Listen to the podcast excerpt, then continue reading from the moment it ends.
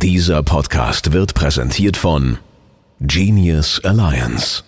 Es wird wieder Zeit für eine neue Folge hier im Startup Your Growth Podcast. Mein Name ist Norman Müller und mein Job ist es ja unter anderem, euch hier zu unterhalten. Und deswegen fangen wir diese Folge heute mal ganz anders an als sonst, denn ich möchte mit euch drei Hacks teilen, die ihr so noch nicht gehört habt, glaube ich. So, der erste Hack ist eine Toilettenlektüre. Und zwar ist es ein Buch, heißt 101 Essays, die dein Leben verändern werden von Brianna Wiest. Ist ein Bestseller, liegt bei uns auf der Toilette und das Tolle ist, das ist keine zusammenhängende Story, sondern du kannst so in ganz kleinen Kapiteln immer so ein paar Inspirationen mitnehmen. Ja, so und äh, wenn ich da mal so ein bisschen blättere, ein bisschen drin lese, dann kriege ich eine Inspiration vielleicht für eine Podcast-Folge, ohne dass dieser Podcast jetzt hier auf der Toilette konzipiert wird. Aber äh, es ist immer wieder ein schöner ähm, äh, Gedankenanstoß. Und äh, also guckt euch das mal an, das ist echt cool. Ich packe euch das mit in die Show Notes. Genauso wie die folgende App, die ich euch empfehlen möchte. Ich habe ja eine Zeit lang ähm, diese ganze Microsoft-Welt ausprobiert und ganz ehrlich, ich bin damit überhaupt nicht klar ge äh, gekommen. Also wenn ich, wenn ich Microsoft PowerPoint bedienen muss, da kriege ich Pickel. Das ist der Wahnsinn. Das geht gar nicht. Ich weiß nicht, wer da das User Interface Design macht, falls da irgendjemand da draußen gerade zuhört und da besondere Connections hat. Ich würde ehrenamtlich mich um Microsoft kümmern. Weil das geht überhaupt nicht. Also die ganze Usability, das User Interface Design, das ist ja der Wahnsinn. Also wenn du da Word aufmachst und dir anschaust, was du da oben für ein das ist ja nicht nur ein Werkzeugkoffer, das ist ja eine Werkzeugwelt, was du da alles machen kannst. So unnötig der Wahnsinn. Also das muss dringend überarbeitet werden. So, wie auch immer, kann ich jetzt eine Stunde drüber schimpfen, aber ich bin einfach wieder zurückgewechselt äh, zu Google. Aber was ich bei Microsoft echt cool fand, und das beherrschen die schon seit vielen Jahren, weil sie ja auch im Business-Kontext unterwegs sind, äh, ist dieses Microsoft Office, nee, Schmarrn, Microsoft Outlook. E-Mail und Kalender, alles in einem. Fand ich mega cool. So, dann habe ich mich mal auf die Suche gemacht, habe ich gesagt, okay, wie gibt's das irgendwie auch für, für Google? Und da gibt es schon ganz interessante äh, E-Mail-Programme, die dann auch den Kalender mit integrieren und noch so ein paar andere Sachen. Aber was mich echt überzeugt hat, ist äh, das Programm Kiwi. Schreibt sich Konrad, also K-I-W-I, Kiwi. Ich packe euch den Link mit in die Show Notes. Und das ist insofern cool, als dass du dein E-Mail in diesem, ist eine native Applikation für einen Mac. Ob es das für einen PC gibt, weiß ich nicht, bitte rauskriegen. Ist als Einzelplatzversion verfügbar oder als Teamlizenz. Also wenn du kollaborativ arbeiten möchtest mit deinem Team, perfekt. Und äh, da habe ich mein E-Mail-Programm drin in dieser App. In derselben App habe ich meinen Kalender drin. Dort habe ich mein Google Drive für meine ganzen Daten, dann Google Docs, Google, Google Tabellen, Google Presentation äh, und so weiter. Ähm, und dann habe ich noch die Integrationen, wie zum Beispiel Pipedrive, unser CRM, oder die Notizen von Google, oder Zoom, oder Asana, oder, oder, oder. Also alles integriert in einer Applikation echt eine coole Geschichte. Und der, der, der Clou ist, es hat eine übergreifende Suchfunktion. Das heißt, wenn du bei Google in deinen Mails suchen möchtest, dann suchst du auch nur in deinen Mails. Ja, also wenn du Google Mail im Browser öffnest, dann suchst du halt nur da in deinem E-Mail-Postfach. Und äh, in Kiwi hast du eine übergreifende Suche. Das heißt, der gibt dir quasi die Suchergebnisse raus wie bei Google. Und da siehst du halt, wenn du nach Personalausweis suchst, dann äh, zeigt er dir an, du hast das Ding schon mal per E-Mail geschickt. Das liegt auch bei Google Drive äh, und in Fotos auch noch, ja, als Bild, sowas. Also das ist ein echt cooles Programm. Schaut euch das mal an, das ist echt cool. Wenn ihr meine Empfehlung schon kanntet, bitte in die Kommentare schreiben, dann gebe ich mir das nächste Mal noch mehr Mühe. Und noch eine, ein ganz leckerer Hack, den muss ich noch mit euch teilen. Jetzt ist ja Weihnachten äh, und Silvester, Neujahr und so weiter. Wir feiern viele Partys, hoffentlich. Ähm, und ich liebe Salzstangen. Und die in Deutschland kannst du einfach nicht essen. Ich weiß nicht, wer die verkostet. Ich weiß es nicht. Ja. Probier mal die Soletti aus Österreich. Der Knaller. Das ist ein Unterschied wie Tag und Nacht. Soletti aus Österreich. Ich packe euch den Link in die Show Notes, weil ich glaube, das ist in Deutschland kann man das nicht kaufen, aber über Amazon kannst du das bestellen. Und die musst du mal probieren, wenn du richtig gute Salzstangen essen möchtest. So. Das waren meine drei Hacks heute. Jetzt aber zum eigentlichen Thema, zum wichtigen Thema. Und das Thema heute ist, das ist der einzig wahre Grund, warum bei dir keiner kauft. Ich möchte heute mit dir in dieser Podcast-Folge klären, warum keiner kauft und vor allen Dingen, wie du das wieder ändern kannst. Wir machen eine kurze Unterbrechung und dann erzähle ich es dir. Bis gleich.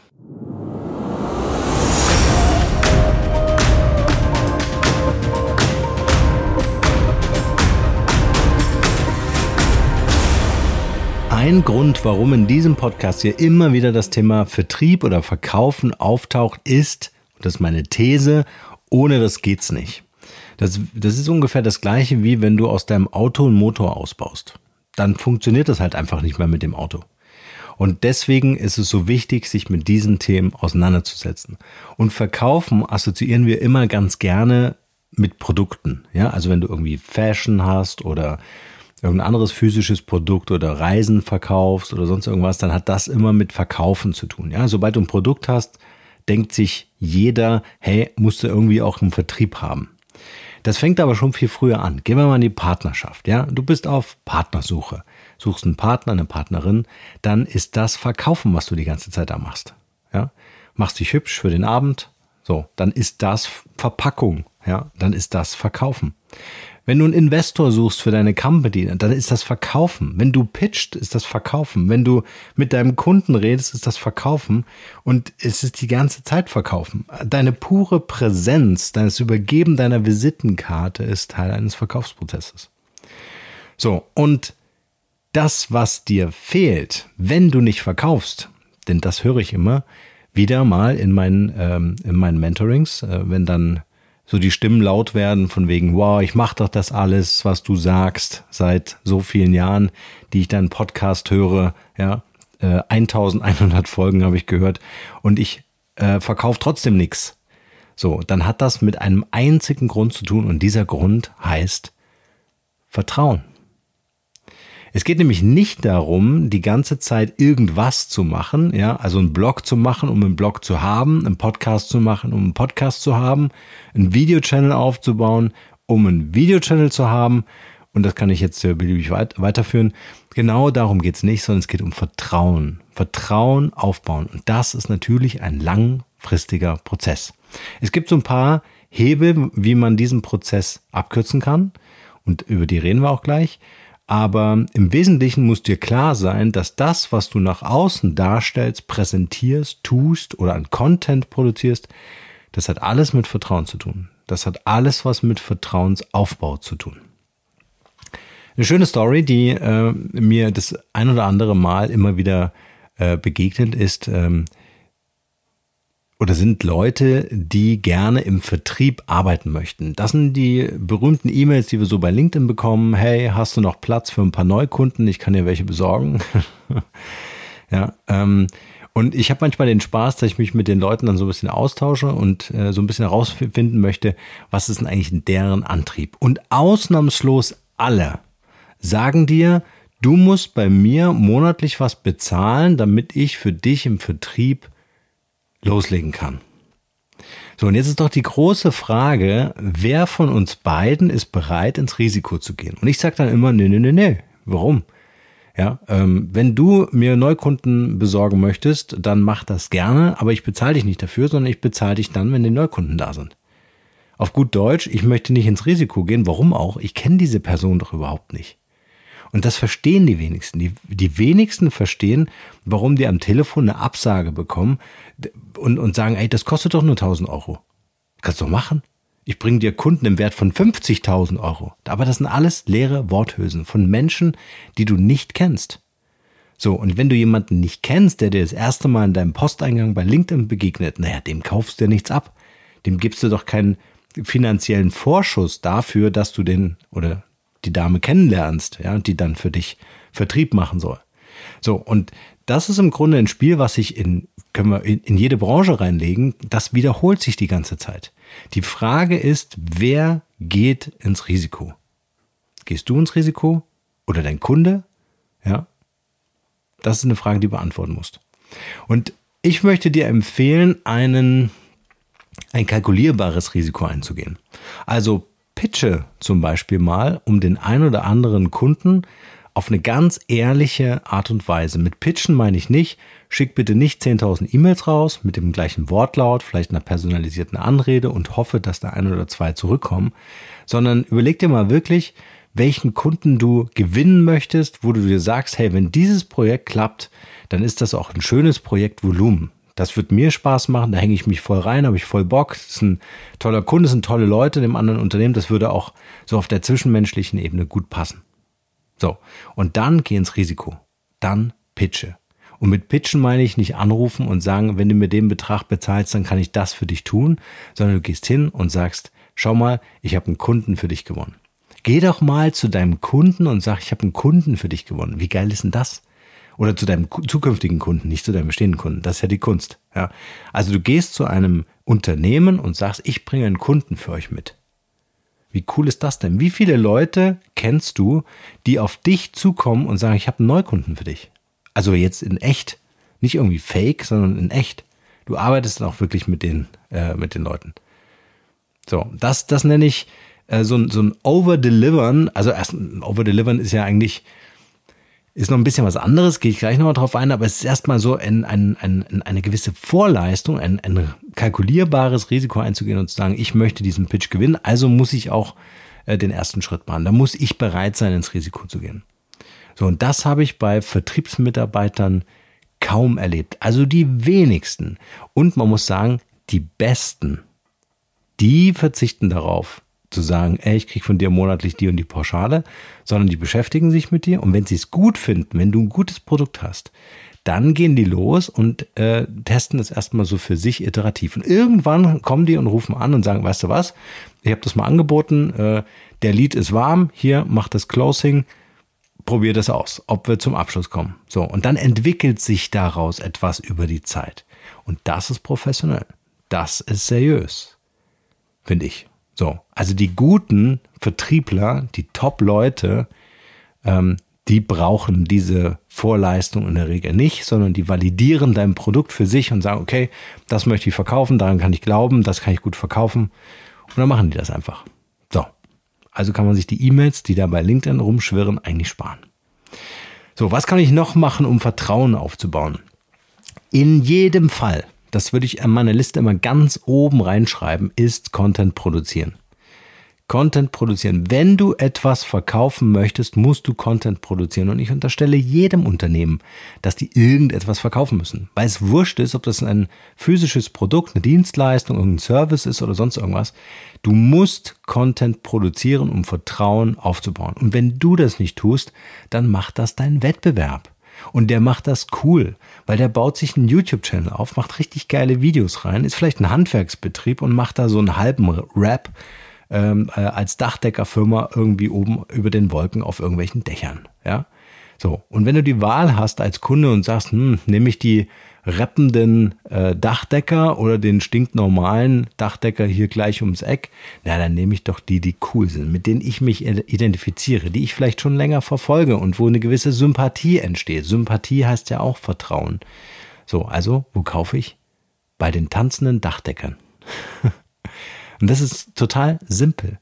Also, wenn du dich nicht um das Thema Content kümmerst, dann kann das natürlich auch nicht funktionieren. Jetzt kann man sich natürlich sehr leidenschaftlich liebevoll um Content kümmern und das andere Thema ist, ich ich hau einfach mal so ein paar Blogartikel in der Weltgeschichte rum. Und, äh, und, und das sehe ich ganz oft, das sind so lieblose Blogs. Ja, mag ja sein, dass in dem Text irgendeinen Funken Wahrheit oder vielleicht auch ein spannendes Thema beschrieben wurde, aber dann hört das halt auch auf. Ja, man kippt dann irgendwie so zehn Blogartikel auf die Website und dann glaubt man, dass man Content Creator ist oder dass das irgendwie für das Trust Building einen Wert darstellt. Tut's aber nicht. Ja, weil dieses Content produzieren, dieses Creator sein ist ein kontinuierlicher Prozess. Deswegen überlege dir, für welches Medium du das machst, mit welchem Medium das machst und wie viel Zeit du auch einbringen möchtest. Meine Empfehlung, kannst du dir sicher denken, ist einen eigenen Podcast zu produzieren. Du brauchst wenig Geld, du kannst das ziemlich schnell machen, vieles davon outsourcen. Im Grunde brauchst du nur einmal über irgendwas reden und das Ganze aufnehmen. Und es ist ein sehr intimes Medium. Ja, du kommst genau in die Zeitfenster rein deiner Kunden, wo die Wäsche waschen, wo die Rasen mähen, wo die Auto fahren, wo die sowieso nichts anderes machen können als das, was sie sich gerade vorgenommen haben. Und dann nehmen die dich mit auf ihre Joggingrunde und dann äh, bist du in einem ganz intimen Verhältnis, was weder einen Blog noch einen Videokanal lösen kann oder äh, abbilden kann. Ja, weil ein Display beim Joggen ist halt echt keine gute Idee. So, also Content produzieren und das in einer Verlässlichkeit. Verlässlichkeit ist eben auch der Beweis dafür, dass man sich auf dich verlassen kann oder mit dir rechnen kann. Ja, Verlässlichkeit heißt, kontinuierlich unterwegs zu sein, dranbleiben, nicht aufgeben. Ja, nur weil nach 20 Podcast-Folgen immer noch keiner anruft. Ja, ist halt einfach so. Dann würde ich über die Podcast-Strategie nachdenken. Lieber den Podcast im Digitalvertrieb strategisch orientieren, als für Sichtbarkeit, Wahrnehmung und so weiter. Äh, aber das äh, Thema kennst du schon. So. Ähm, noch ein anderes Thema zum Thema Trust Building. Over-delivern. Das ist für mich so ein Lieblingsding. So ein Lieblingswort. Overdelivern, damit meine ich folgendes. Stell dir mal vor, du hast einen Kunden und der Kunde hat ein ganz konkretes Ziel. Mal so ein ganz simples Beispiel. Der Kunde möchte gerne einen Podcast haben. So, dann versuch doch mal darüber nachzudenken oder das mal umzusetzen oder setze es einfach um, äh, mit einem solchen Kunden Deal auszuhandeln und zu sagen, weißt du was? Wir committen uns auf das gleiche Ergebnis. Ist jetzt wichtig, was ich sage auf das gleiche Ergebnis. Das heißt, unser Ergebnis, unser Ziel ist, dass du einen Podcast haben wirst. Ja, mit allem, was dazugehört, mit den ganzen Prozessen, mit dem Podcast-Cover, schönes Intro, schönes Outro, meinetwegen Werbespot oder was auch immer. Ja, also mit, du weißt dann über die Technik Bescheid, über Interviewstrategien, Vertriebsstrategien, alles, was du brauchst. Ein, ein, ein richtig schönes Projekt. So. Jetzt kannst du das zweierlei anbieten. Du kannst jetzt hergehen und sagen, pass mal auf, ich verkaufe dir jetzt zehn Stunden. In zehn Stunden bringe ich dir das bei. Oder du kannst sagen, ich bringe dir alles bei und äh, unser Ergebnis äh, ist nicht abhängig von Zeit, sondern von dem Ergebnis, dass du einen Podcast am Ende haben wirst. Jetzt gehen natürlich gerade bei dir sämtliche Alarmanlagen und Alarmglocken an und du sagst dir, oh, wenn der Kunde jetzt 150 Stunden braucht, da verdiene ich ja nichts mehr dran. So, und das liegt jetzt an deiner Verantwortung, wie du das Projekt kalkulierst, inwieweit du selbst ein Profi bist, inwieweit du diese ganzen Prozesse wirklich beherrschst, sodass das unter deiner Kontrolle bleibt. Ja, sodass du am Ende des Tages ja auch noch irgendwie einen gewissen Gewinn erwirtschaften möchtest, weil du willst ja auch mit deiner Firma weiter wachsen. Das ist ja ja kein, ähm, kein Ehrenamt, was du auskleidest. Ja? So, aber das machen die wenigsten. Die verkaufen dir zehn Stunden. Wenn ich dir aber zehn Stunden Coaching verkaufe, ich kann natürlich sagen, hey, ich bin der Beste. Wenn du bei mir zehn Stunden kaufst, dann weißt du in diesen zehn Stunden alles. Es gibt Kunden, die wollen das so. Ja, dann musst du ihnen diese zehn Stunden verkaufen. Aber ähm, probier das mal aus. Warum? Es geht darum, dass der Kunde, dein Kunde und du, ihr müsst das gleiche Ziel haben. Vergleichen wir das mal mit einem Versicherer. Der Versicherer hat nicht das gleiche Ziel wie seine Kunden. Mein Ziel als Kunde ist, ich möchte eine, ähm, ich möchte eine Versicherung haben, ich möchte ein Risiko absichern und der Versicherer, der möchte nicht regulieren. Wenn er regulieren muss, ja, wenn er den Schaden übernehmen muss, dann geht das von seinem Gewinn ab. Also hat der doch nicht das gleiche Ziel wie ich. Der will gar nicht regulieren. Ja, deswegen gibt es auch die ganzen Vertragsbedingungen und Ausschlüsse und Einschlüsse und alles ist so kompliziert, sondern der hat ein anderes Ziel und deswegen mögen wir Versicherungsvertreter nicht so gerne, weil die haben, und das spüren wir tief in uns drin, völlig anderes Ziel als wir. Und so ist es auch mit deinem Kunden. Wenn du dem zehn Stunden für, eine, für einen Podcast verkaufst, ja, dann ist ja dein Ziel eigentlich, dass der Kunde sagt, naja, eigentlich brauche ich 15. Ja, nach 10 Stunden stellst du fest, scheiße, der ist noch nicht so weit. Der braucht noch mal 5. wir brauchen noch mal 20 Stunden, weil die technische Affinität einfach nicht da ist auf Kundenseite. Ja, so. Also ist ja eigentlich dein Geschäftsmodell mehr zu verkaufen an Stunden, anstatt äh, dass du an dem, an dem Ergebnis äh, äh interessiert bist an dem Ergebnis, das dein Kunde am Ende im Podcast hat. So. Und das trägt eben auch zum Vertrauen bei, wenn du deinem Kunden sagst, weißt du was? Ich definiere jetzt ein Budget. Das Budget habe ich kalkuliert, weil ich ähm, mir in, aufgrund von Vorgesprächen, dem Kickoff-Termin oder was auch immer, gut vorstellen kannst, dass, dass wir beide da echt gut durchkommen. Du hast eine gewisse technische Affinität, du bist Profi, ja, kannst ein paar Sachen selber machen, ich kann ein paar Sachen machen, so, und dann machen wir das einfach.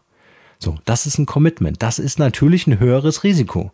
Ja, aber beide Seiten gehen aufeinander zu und beide Seiten haben ein gemeinsames Ziel und das ist Trust. Weil die einzige Frage, die sich dein Kunde stellt, ist, warum soll ich ihn bei dir kaufen?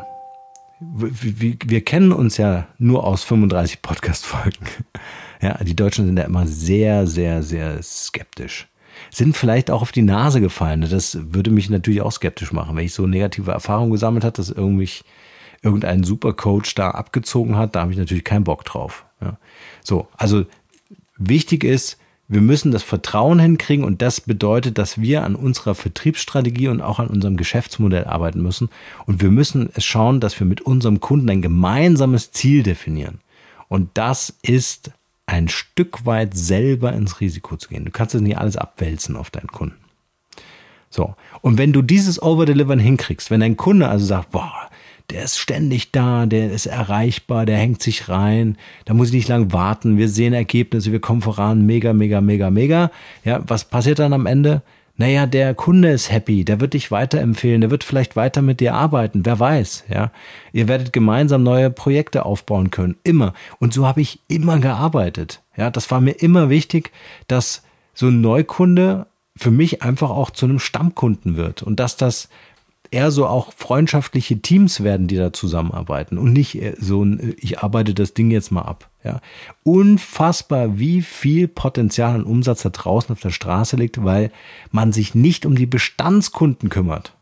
Warum ruft mich mein Telekommunikationsunternehmen nicht an und sagt, hey, was ist, was ist denn eigentlich mit, dein, mit deinem neunjährigen Zwerg? Braucht er nicht bald mal so eine Prepaid-Karte? Kann man doch Geld verdienen. Jetzt stell dir mal vor, du verkaufst eine Million Prepaid-Karten das ist doch ein Geschäftsmodell, oder nicht? Kann ich doch mal bei meinen Geschäfts-, äh, bei meinen, bei meinen Bestandskunden anrufen und fragen, was hat sich an deiner Lebenssituation verändert? Ja? Oder an der Internetnutzung. Sind die Kinder vielleicht älter geworden, brauchen die mehr Datenvolumen oder sowas? Da ruft dich keiner an. Du kriegst die besten Angebote, wenn du bei denen kündigst. So, also Bestandskunden, wenn du schon Bestandskunden hast, hast du ja schon mal das Vertrauen erworben. Also mach was draus. Du kannst locker bis zu 40 Prozent mehr Umsatz erreichen in deinem Unternehmen, wenn dich um deine Bestandskunden kümmerst. Das möchte ich gerne mal so stehen lassen im Raum, zum darüber nachdenken. Ja. Dann noch ein paar kleinere Tipps, Empfehlungen einholen, Bewertungen einholen, immer wieder, immer wieder, immer wieder. Häng dich rein, hol die Dinger. Also es ist echt wichtig. Ich weiß, das ist zäh und keiner hat so wirklich Bock, eine Rezension oder eine Empfehlung zu schreiben, aber versuch den Leuten ein bisschen auf den Nerv zu gehen. Das ist nämlich wichtig für dich. Für jeden von uns ist das wichtig. Warum? Hey, geh bei Amazon einkaufen, geh bei eBay einkaufen, die, auf den ganzen Plattformen, guckst du dir die Bewertung an. Wenn die Bewertungen schlecht sind, wenn es keine gibt, naja, kaufst du nicht. Ja, also das Beste, was du machen kannst, ist uns deine Bewertung dazulassen. So, also du guckst in die Shownotes dieser Podcast-Folgen, findest den Link und dann äh, kannst du uns deine Bewertung dalassen. Und wir machen mal einen Test. Ich sage euch in der nächsten Podcast-Folge, wie viele das tatsächlich gemacht haben. Und ich sage mal, wenn überhaupt vielleicht einer oder eine weil das einfach eine echte Hürde ist für viele, sich Zeit zu nehmen, auch wenn es ein paar Sekunden dauert, und eine Bewertung abzugeben. Ich bin gespannt.